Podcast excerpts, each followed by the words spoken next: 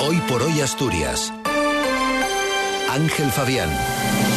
Buenos días. La patronal asturiana alerta del elevado absentismo por bajas, mientras los sindicatos afean a los empresarios que traten de mejorar su competitividad a costa de los trabajadores.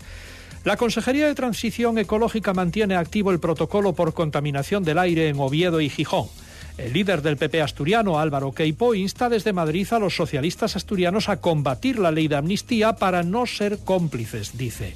Y estrenamos semana con temperaturas eh, realmente altas. Tenemos 14 eh, grados en Oviedo, Avilés, Mieres, Langreo y Llanes. Hay 16 en Gijón, 13 en Cangas de Onís y 17 en Luarca. Hoy tendremos cielos nubosos, con nubes medias y altas que tenderán a poco nubosos de oeste a este a partir de la tarde.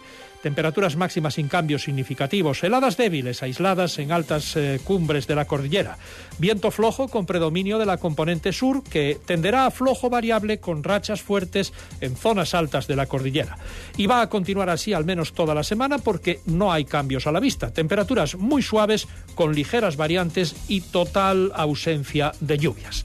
Martín Valle nos acompaña en la técnica.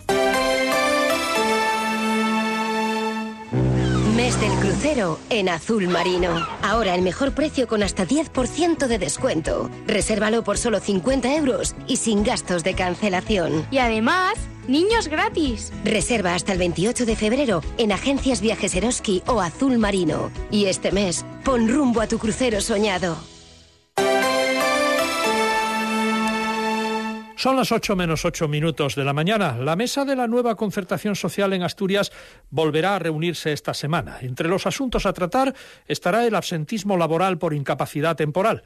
La presidenta de la patronal asturiana, María Calvo, lo considera un verdadero problema para las empresas. La FADE maneja unos datos que apuntan a que Asturias tendría en 2023, a falta del cierre del año, el absentismo por incapacidad temporal más alto de la serie, con 5,6 bajas en vigor por cada 100 trabajadores protegidos. En este sentido, Calvo desliza de nuevo la necesidad de dar entrada a las mutuas para ayudar, dice, en la gestión de las bajas. La patronal se ha mostrado además crítica con la inclusión de nuevos tipos de permiso que generan, dice la presidenta de los empresarios, inseguridad. También generan inseguridad porque muchas veces es, es, difícil acreditar la causa del permiso y por tanto, pues eso, de la noche a la mañana nos encontramos con que no acuden a trabajar muchos trabajadores y que eso nos imposibilita eh, pues eh, continuar con, eh, con, el negocio, ¿no? Por tanto, yo creo que tiene que haber un, un equilibrio entre la protección social y las cargas que pueden soportar las empresas.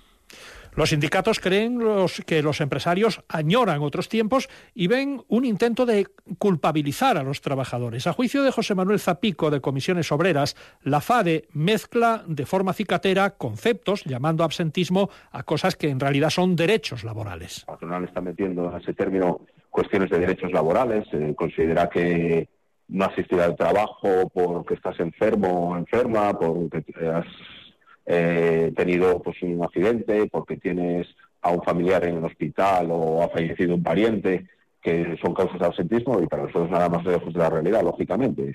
entendemos por ese concepto, ya ni simplemente pues la ausencia voluntaria e injustificada del trabajador o trabajadora del puesto de trabajo.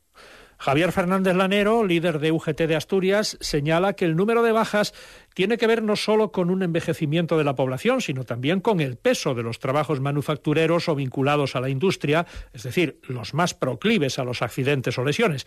Defiende a los trabajadores y a los profesionales médicos a quienes cree no se puede culpar de la falta de competitividad empresarial. En cuanto a que son bajas justificadas, cubiertas por el sistema público de salud, pero en Asturias sobre todo lo que hay son trabajadores que quieren trabajar, que no quieren estar enfermos y lo que tenemos en Asturias son muy buenos profesionales médicos con unas listas de espera que están muy por debajo de la media de España y que no se puede poner en duda ni tanto a los trabajadores asturianos ni a nuestro sistema público de salud la Consejería de Transición Ecológica mantiene activo el protocolo de actuación en caso de episodios de contaminación del aire que puso este sábado en marcha en las áreas de influencia de Gijón, en nivel preventivo, y de Oviedo, en nivel 1 o de aviso. Los eh, niveles altos de concentración de partículas menores de 10 micras en la atmósfera persistían ayer en ambas áreas a pesar de las mejores condiciones de ventilación. Debido a la activación en Oviedo del nivel 1, el Ayuntamiento recomienda a los usuarios de vehículos el uso del transporte público. El nivel nivel 1, recordamos, supone, entre otras medidas, limitar la velocidad en carreteras y prohibir la circulación de vehículos pesados de mercancías en determinados tramos urbanos, además del riego de vías. El presidente del Partido Popular de Asturias, Álvaro Queipo, encabezó ayer la delegación de su partido que acudió en cuatro autobuses a la manifestación convocada por el PP madrileño contra la amnistía y contra el gobierno de Pedro Sánchez. Dice Queipo que o los socialistas asturianos votan contra la ley de amnistía o estarán siendo cómplices de los independentistas. La FSA está abandonando los valores que tenía en la época de Javier Fernández para entregarse a algo que no se sabe muy bien qué es. Pero el martes tiene una oportunidad para plantarse y demostrar que efectivamente la FSA sigue en los valores constitucionales. Y yo le pido a los diputados del Partido Socialista que nos representan a todos los asturianos en el Congreso de los Diputados que voten en contra de la ley de amnistía. Si de verdad están a favor de España, si de verdad están a favor de la Constitución española y de los valores que consagra, los diputados del Partido Socialista Asturiano el martes tienen que votar en contra.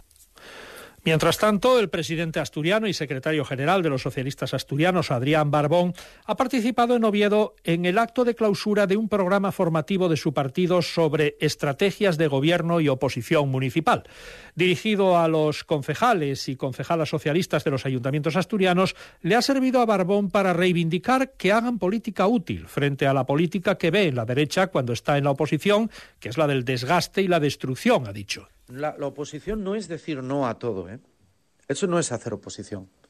La oposición no es combatir en lo personal, incluso en la descalificación, en el insulto, en el grito, en el ataque. Eso no es hacer oposición. La oposición no es querer que todo salga mal en el municipio para ver si así yo rasco algo. Eso no es hacer oposición.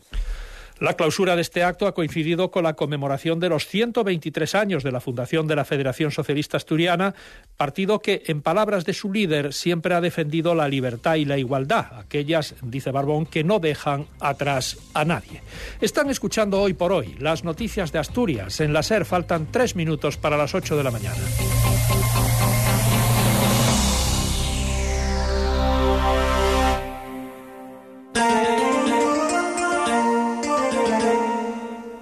Ser Gijón.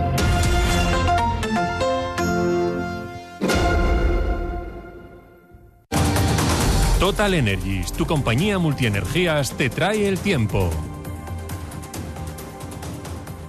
Temperaturas también suaves por la costa asturiana en esta mañana de lunes, 12 grados frente a la escalerona, llegaremos a 22 a mediodía, con el mes de febrero llamando a la puerta. Nos esperan lluvias en toda la semana. Eh, descafeinado de máquina, con dos de azúcar, leche de soja y, y